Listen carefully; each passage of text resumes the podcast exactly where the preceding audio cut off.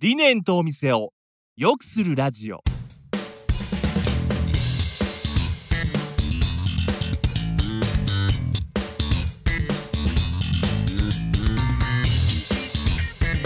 理念とお店を良くするラジオは理念合同会社代表の中島と栗原がお店を経営する皆さんとそこに働くスタッフのことお客様のことなど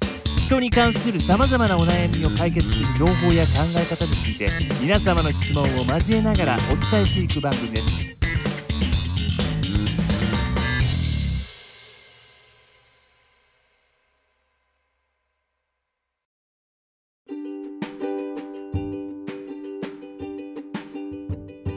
皆さんこんにちは。理念合同会社代表人材育成コンサルタントの中島です。はい、同じくクリエイティブディレクターの栗原です。ということでもうね5月は終わりましたね早いですね6月に入りましてちょっとねジメジメする季節、はい、梅雨ちょっとですねね。過ごしづらい雨も多いとね傘さすの嫌いなんですよね僕ねああ、私もなんですよ。めんどくさくてあわかります。まあ、こんな季節なんですが、実はね、5月の20日に、えー当社としては、えー初となります、まあ、オンラインでのセミナーを行いました。テーマとしては、まあ、インナーブランディングについてやりましたね。はい、で、あのーまあ、初めてということで、うまく準備とかもね、で、こう、ずりながらもやりましたが、はい、あの思ったより多くの方参加していただきまして今アンケートをちょうど集計しているところですけれども、まあ、割といい皆さん評価をいただいてまして、まあ、1回目としてはこううまくいったんじゃないかなっていうね。はい、感じでしたよね。はい、もうほっと胸をなで下ろしているところでありますけれども。でまたちょっとこの同じテーマで好評でもありましたので6月の中頃にやりたいなとは思っておりますがまた詳細が決まってこのラジオタイミングが合えばご案内をしたいと思いますがはい。あの、まあ、セミナーの中で、どこが面白かったですかとかっていうアンケートをしたら、結果であのなんで今インナーブランディングが求められてるかっていうところ興味深かったですっていう声が、いくつかありましてそこについてはねこう我々も皆さんにぜひ知ってほしいなと思ってた部分だったのでちょっとあの興味深く聞いていただけてすごく嬉しかったなってところなんですけれどもなのでちょっとラジオではそこを掘り下げてより具体的にちょっとセミナーではね本当に概要をお話しする程度だったのでちょっとじっくりこのラジオではそこの部分お話ししていければなというふうに思っております。ありがとうございます。でえーとはい、でセミナーの中でですねその今インナーブランディングがなぜ求められているのかっていうそのまあ社会的な背景とか世の中の流れとかっていうところで、まあ、3点我々が出していたものがあるんですけれどもその中の一つでこうダイバーシティ多様性ですね多様性っていうのが、はい、あったので今日はちょっとそこをフォーカスして我々がもともといた会社とかで結構そういうのに力を入れている会社に偶然2人ともいた偶然なんですかね必然なんですかねいたのでちょっとそこの事例なんかも合わせながらちょっとお話をしていければなというふうに思っておりますのでどうぞよろしくお願いいたします。はい、よろしくお願いします。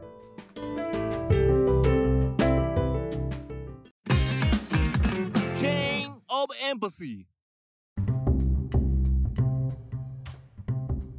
はい。というわけで本日のテーマなんですけれども、なぜインナーブランディングが今こう求められているのかっていうところで、そのうちの一つの理由として、まあ、理念が考えているダイバーシティについて、ちょっと実際の我々の体験談なんかも踏まえて、ちょっと今日はお話をしていきたいなというふうに思っています。はい。じゃあまずはね、このダイバーシティ、我々がいた職場で、うん。まあ、具体的にね、どういう人たちがいて、こう、ダイバーシティっていうのをどう我々が、えー実感していたのか、うん。体験したのかっていうところをね、ちょっと話をしたいなと思います。はい。どうですか？栗原さんのいた職場はい。っていうと、はい。私、あの、ザ・ボディショップというところにいたんですが、まあ、あの、イギリスが発祥の会社なので、結構、なんでしょう、やっぱりああいう社会的な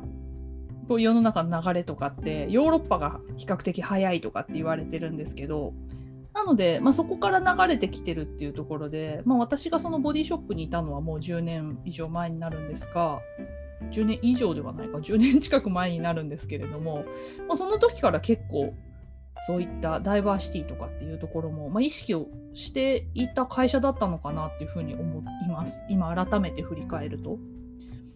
例えば、まあ、あの化粧品会社なので結構その LGBT の人とか結構いたんですよ多かったんですよね。うんうん。でなんかあとは、まあ、帰国子女の人とかやっぱりその海外に本体がある会社なのでもともとそういうところが好きだったりとか知ってたりっていう人とかもいますしやっぱり英語を使う会社なので自然とそういう帰国子女の人とかが集まりやすいのかなと思うんですけど、まあ、そういう人とか、まあ、外国人のスタッフもいるにはいましたけどそんなにまあそこまで目立った感じではなかったですがまあただなんかこうバックボーンとかは本当に様々価値観も様々な人がいたなっていうふうにちょっと振り返って思いますね。結構今改めて思うとこの人他の会社だったらなんか孤立しちゃっただろうなっぽい人とかが多かったなと思うんですよね。でそういう人を歓迎するような雰囲気がすごくあったなと思います。それは別に会社として採用とかでそういう人たちを歓迎しますみたいなのを歌ってるわけではないじゃないんですよ。ね別にそういう人を集まれって言ってるわけじゃないんですけどでもなんか変わってる人が好きみたいな人が多かったですね。だからその価値観とかですよね。そのちょっと他の人と違う価値観を持ってる人とか個性的な人とかそういう人の方がなんかこう輝けるような職場だったかもしれませんね。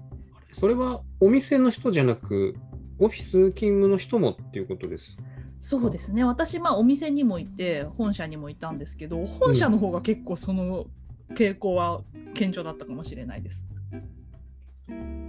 なるほどね。それはでもお店とかに行ってそういう雰囲気、そういう人たちが働く上で働きそうだなっていう雰囲気を出してたりするんですかね。なんでしょうね。みんなその入ってきた理由様々だと思うんですけど、まあ、結構やっぱり本社も女性が多くてお店は当然女性の方が全然多かった。8割9割女性だったのかなと思うんですけど、まあ、本社でも半分以上は女性で管理職についてる女性の方とかもすごく多くてうん。っていうのもあのそもそもボディショップのイギリスの本体の創業者も女性なので比較的その女性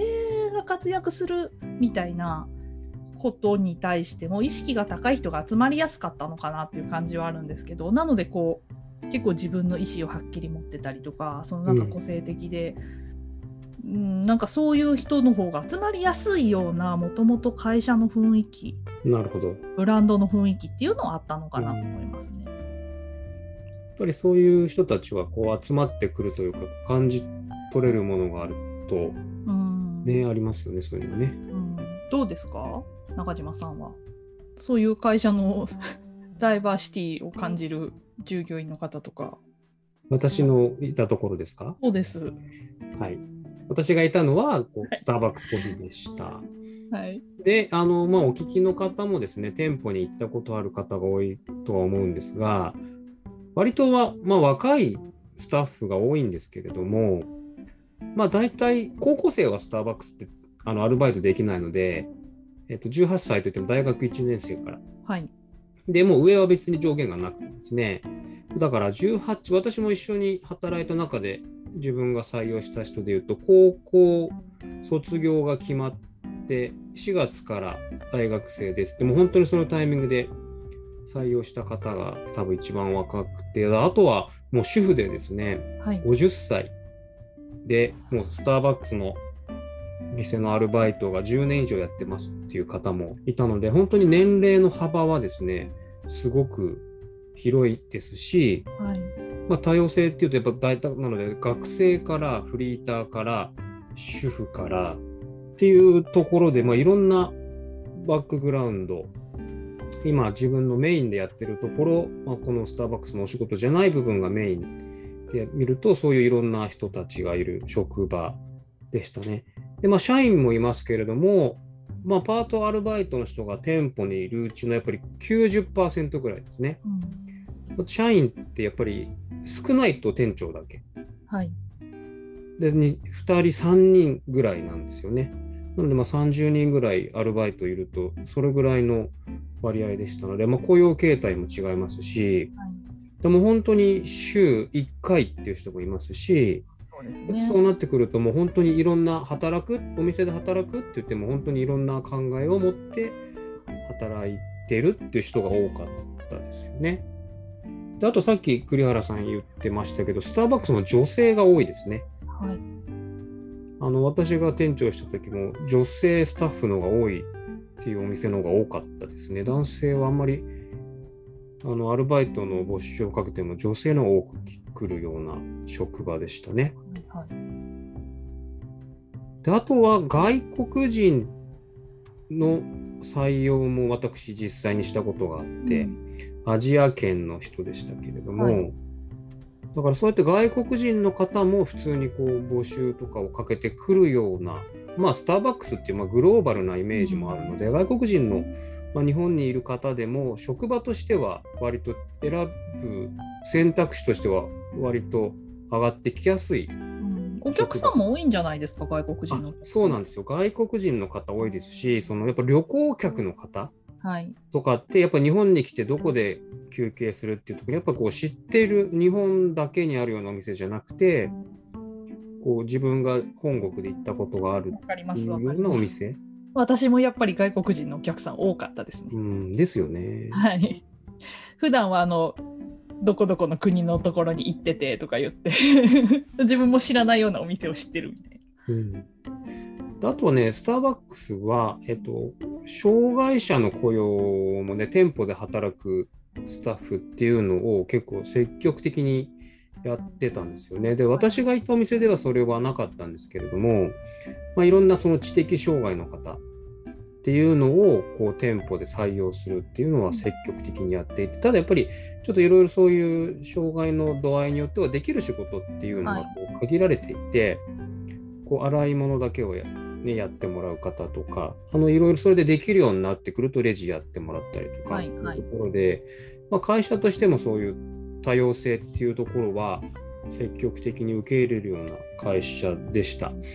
で、あのいわゆる経営理念みたいなもので、私がいた時のそのスターバックスコーヒーミッション宣言っていうのがあったんですけど、な。はい。で、その中でね、えーと、事業上、事業運営上不可欠な要素として多様性を受け入れるっていうのを、こう、スタッフみんなにこういう気持ちで働いてねっていうのをこう言っていたんですよね。でやっぱりここにこう出てきてるように、会社としても多様性。まあ、もともとこうアメリカから出てきている会社なので、多分アメリカっていうのはやっぱいろんな人種の方とか、ねいろんなバックグラウンドの方がいるので、やっぱそういうのを積極的にやっていって、取り入れていこうっていうのが、こう、日本に来ても文化として受け継がれていたので、まあそういういろんなバックグラウンドの方でも働きやすい職場だったんじゃないかなと思いますね。はいはい。まあね、その我々がそのそれぞれの会社で働いてたのって本当に10年ぐらい前の話だったりするんで、はい。その時は本当にそれこそ外国から発祥した そのグローバル展開してる会社だったりとか、まあ、そういうところに多分多様性っていうところで取り入れてる企業の方がまだそっちがメインであんまり普通の企業がうんそういう多様性っていうところをあんまりこう気にしてないような時代だったうんのかなと、そうですね。うん多分そこってすごく変わってきてるかなって感じはしますよね、今。普通の企業でもやっぱりいろんな雇用形態だったり価値観だったりバックグラウンドの人がすごく増えてるのかなっていう気がしますね。そうですね。なので、まあ、そういう、まあ、グローバルなところにいたんですけども、今、ね、その10年後の今として見ると、まあ、それもだんだんそういうのをできる企業も増えてきて、当たり前になってきて、日本って割と島国なので、そういうのってなかなか受け入れられないようなところがあったと思うんですけれども、だいぶ変わってきてますよね。そうなんですよねだから我々の当時のこのエピソードって比較的あの進んでた方だったのかもしれないですけど今はまあ増えてきてる障害者雇用とかもね今は何割ぐらいしましょうねとかっていう決まりがあったりとか増えてきてるのかなとは思うんですけど、まあ、ちょっと一足先にやってたような会社のエピソードとしてこんなのがあったよっていう。ありましたね。はい、はい。ということでね、はいこの後はちょっとそこについて我々の考えも少しお話をしていきましょう。はい。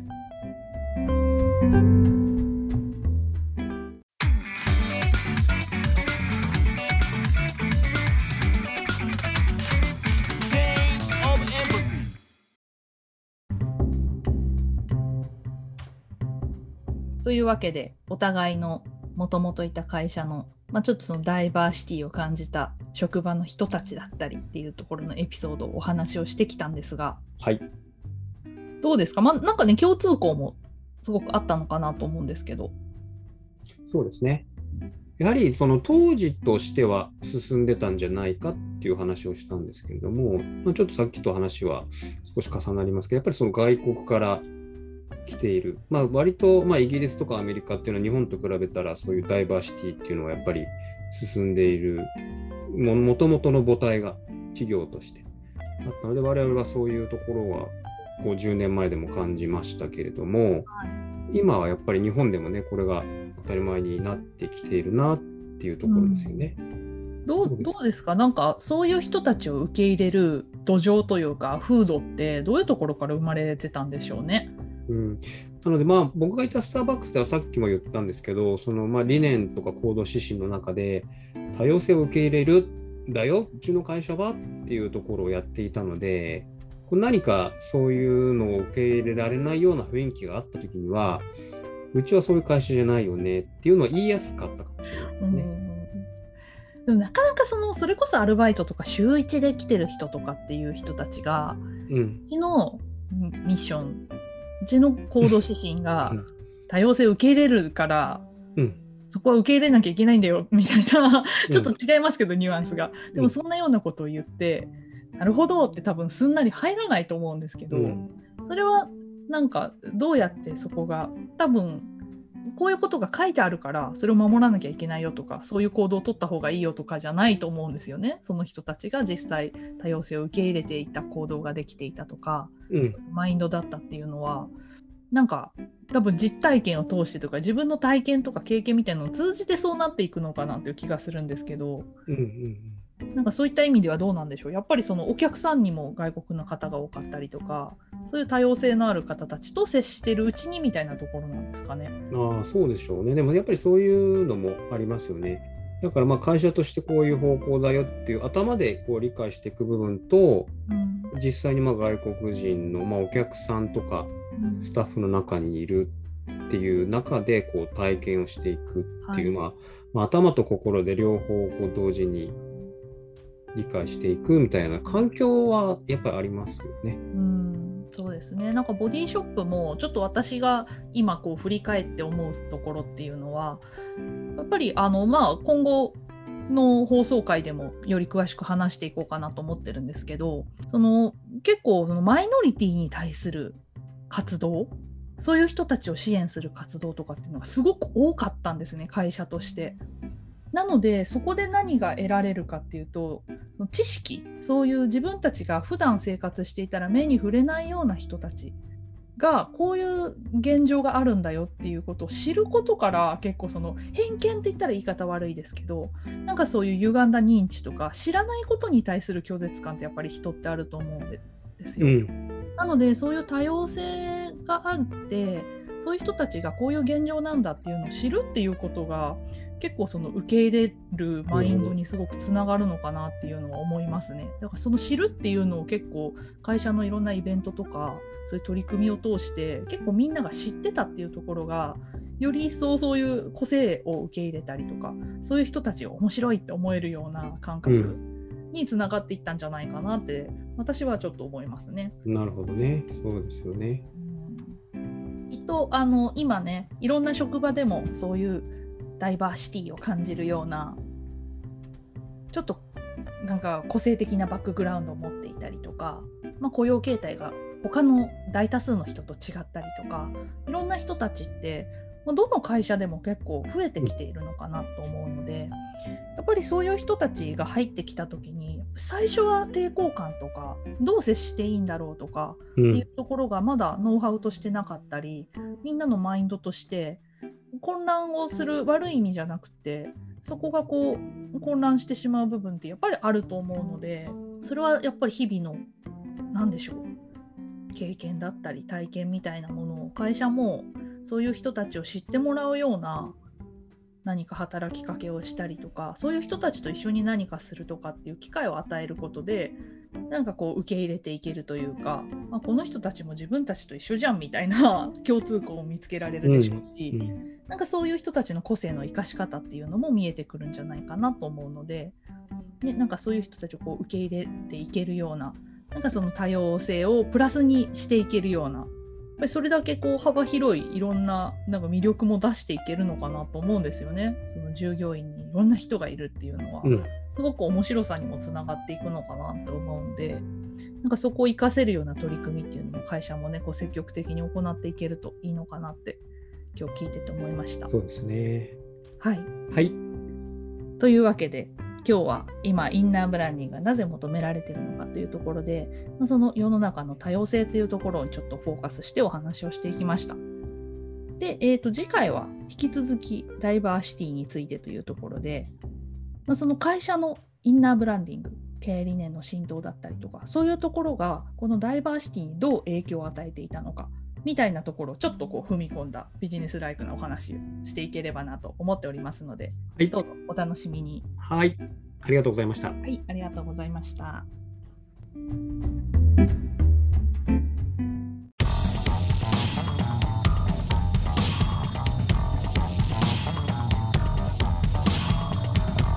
理念とお店を良くするラジオではリスナーの皆様からのお悩みを専用フォームから受け付けています番組へのご意見ご感想もどしどしお寄せください。また Twitter ノートでも情報発信していますのでこちらもぜひチェックしてみてください。詳しくは番組概要欄当社ホームページをご覧ください。Becoming a where empathy is linked to the client and where the customer's empathy is linked to them. 理念合同会社の提供でお送りします